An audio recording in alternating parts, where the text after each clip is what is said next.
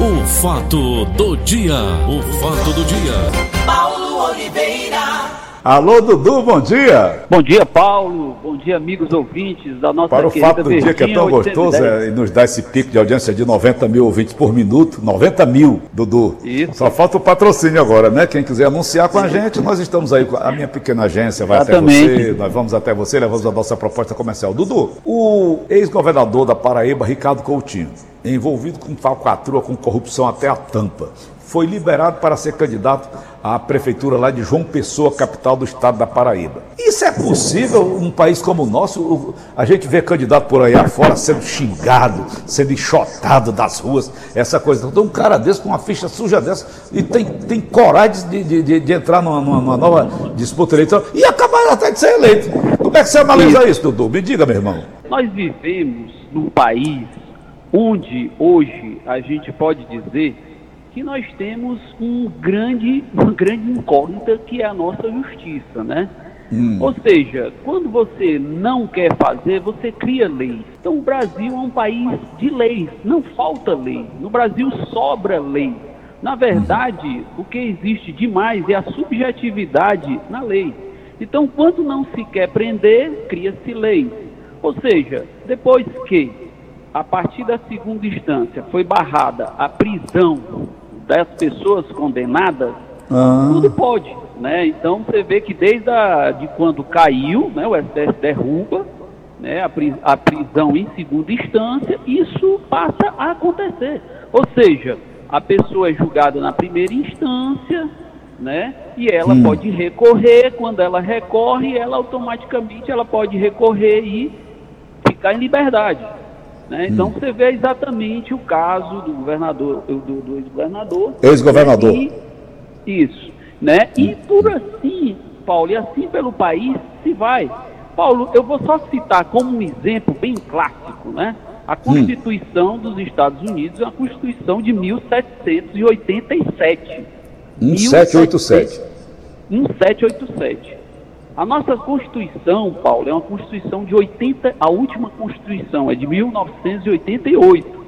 É Uma nova. Constituição que ela já teve vários remendos, entendeu? E eu ainda diria mais, tem capítulos da nossa Constituição que até hoje elas não foram, eles não foram esses capítulos regulamentados. Ou seja, nós vivemos numa condição jurídica extremamente, eh, eu diria, subjetiva. Então, muitos dos investidores, eles temem em vir para um país como o nosso porque as leis mudam demais. E isso é uma insegurança jurídica para quem vai investir. Né? Isso é uma coisa que o investidor observa muito. Quando ele vai num país, ele observa as regras, ele observa o objeto de investimento, ele observa o lugar onde ele vai ficar e eu, entre outras coisas, ele observa ah, o negócio no campo jurídico. E o Brasil é um país muito susceptível. Né? Você vê aí, eu citei o exemplo da Constituição dos Estados Unidos de 1787 até hoje, ela impera nos Estados Unidos. E ela é bem E é curtinha, né, ô Dudu? Ela é bem curta, né? Se eu não me engano, são 10 capítulos. Paulo. São 10 capítulos apenas. É, se eu não me engano, são 10. 500 né, capítulos. Ah, nossa aí, rapaz. A nossa, ela vai. só- se você chegar, por exemplo, só no, no capítulo de meio ambiente, tem um bocado de coisa que ainda falta ser regulamentada. Então, isso cria brechas, isso cria é, é, algumas orientações. Brechas. Elas- essas coisas funcionam como paralelos. E, Paulo, a gente tem que entender que num país onde existe burocracia, a burocracia ela não existe à toa. A burocracia ela existe para dar poder às pessoas. Então, quanto mais burocracia, mais poder as pessoas têm. Quanto mais poder, mais susceptível também à corrupção. Então, no Brasil, a gente vive muito esse regime, né? É o regime jurídico da, da insegurança. Isso é uma coisa muito séria do ponto de vista, né? Tanto do investidor como do cidadão. Nós temos uma Constituição de 88, que foi uma Constituição que ela teve progressos Ulisses né, Guimarães. a chamada Co- Constituição do Cidadão. Do ponto de vista do cidadão, do ponto de vista dos direitos, enfim, é uma Constituição que ela fala muito para o cidadão, né? Mas o Brasil é um país que hoje a gente percebe muito os direitos e os deveres parecem ser esquecidos. E os deveres são os deveres de a gente poder agir certo, da gente agir com ética, da gente agir corretamente, do ente público ele agir é, em torno do cidadão, em torno do bem comum, né? Então o que, é que acontece? A gente, a gente percebe que no Brasil, de certo modo, existe uma, uma, uma, uma de certo modo, uma negativação, uma, um questionamento muito forte à classe política, exatamente por conta desses escândalos que a gente vê.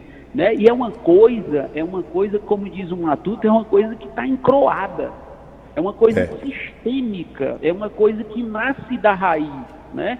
Então é a gente viu, por exemplo, agora recentemente, a questão da, do, do coronavírus e a gente viu estourar pelo país uma série de irregularidades. Né? Então uhum. isso tudo, né? Isso tudo é motivo de o cidadão estar tá sempre questionando a política, né? Sempre motivo do cidadão estar tá questionando a política. E as pessoas sempre perguntam, né? Isso vai, isso vai acontecer até quando? Será que hoje tem mais corrupção do que antes? Não. Eu diria que hoje, Paulo, a imprensa, principalmente, ela tem um papel muito importante em divulgar, em questionar, em investigar, né? E hoje você tem um país onde você tem a liberdade de imprensa, então você pode falar.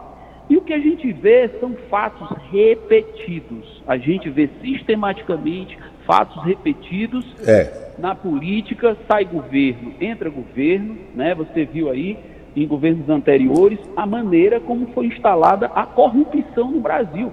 E Isso. foi um negócio tão, tão crítico, escandaloso, tão escandaloso que isso foi criou uma rede até em outros países. Quer dizer, nunca na história do nosso país nós tínhamos visto um, um esquema de corrupção que levasse, puxasse outros países dentro dessa teia da corrupção. E o que mais me impressiona, Paulo, é que quando a gente vai questionar, quando a gente vai colocar, essas pessoas que participaram de tudo isso parece que não sabem o que aconteceu. Elas querem é, dizer que são inocentes. A falta de vergonha tomou de conta. Tudo. É, rapaz, é incrível, incrível. A Lava Jato, ela é um marco, ela é um marco no país antes e depois. Isso é fato. Isso é, é Ô, fato. Dudu, porque...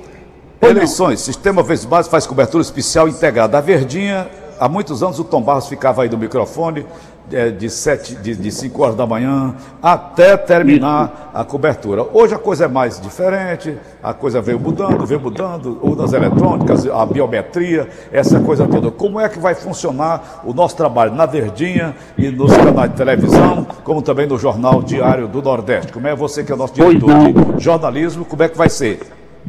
Pois não, Paulo. Você falou da nossa grande referência, que é o Tom Barros, né? E Isso. o Tom Barros, ele está, nós procuramos tá de férias. o Tom Barros pelo fato de nós estarmos num momento de pandemia, né? E o Tom Barros também está de férias, né? Então, como todo trabalhador, como todo, né?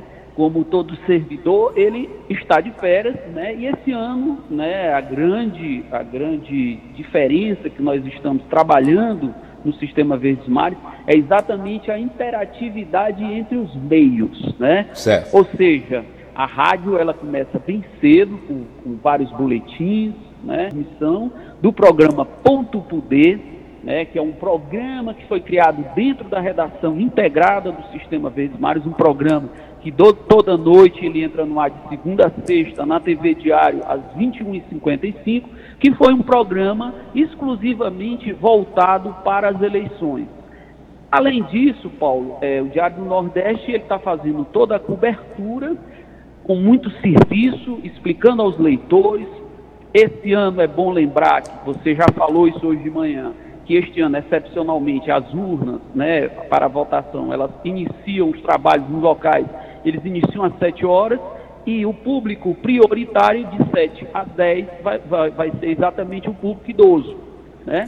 Então esse horário está abrindo excepcionalmente esse, esse, domingo, exatamente por conta da pandemia. Né? E você também falou, e eu repito, importante a gente verificar, olhar o local de votação. Alguns poucos locais eu diria que mudaram, entendeu? Sessões, né? Então é bom sessões. verificar isso, é bom dar uma olhada, verificar. Você pode acessar o site do, do TRE, né? Você vai ver isso aí, é fácil. Você o jornal vai publicar também, o Diário do Nordeste?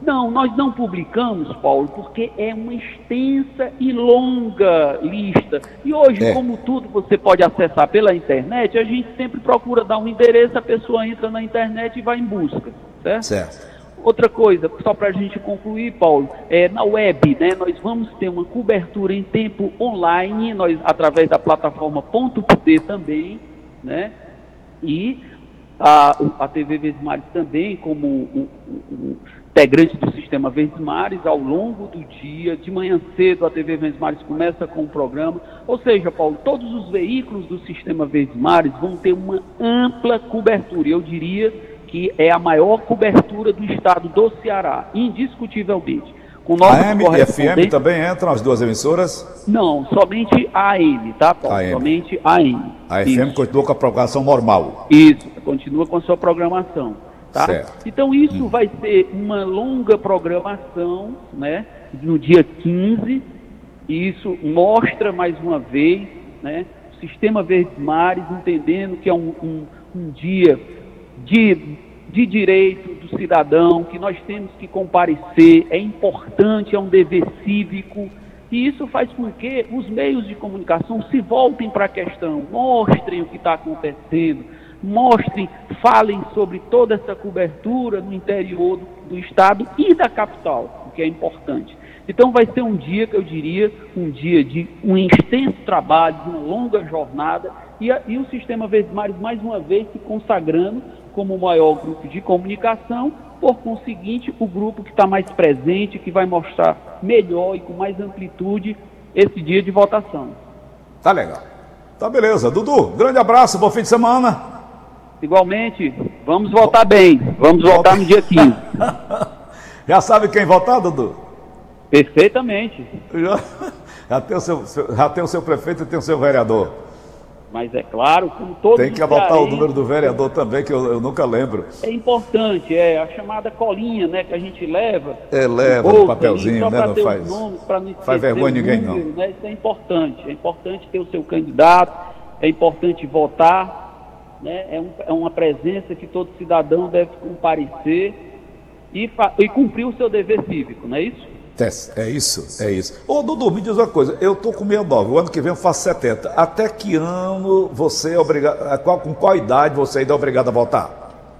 Paulo, se não me engano, até os 70 anos. Até 70. Né, a partir de 70 anos, você não precisa mais comparecer. Hum. Né, eu, agora você me pegou e eu fiquei na dúvida, mas eu tenho Não, não, está correto, eu tô, ouvi aqui agora. 70, 70 anos. anos. Exatamente. Uhum. É, Mas o dever cívico é de todo mundo, a é, gente vê pessoas pai, se arrastando, Paulo, velhinhas, né, chegando meu pai tem, Isso, meu pai tem 94 anos e todo ah. ano ele comparece à urna, ele vai para o local de votação e vai votar. Ah. este é o legítimo cidadão brasileiro. Isso. Valeu. E Delfonso Rodrigues, okay, o nosso Dudu, obrigado. Acabamos então de apresentar. O fato do dia. O fato do dia.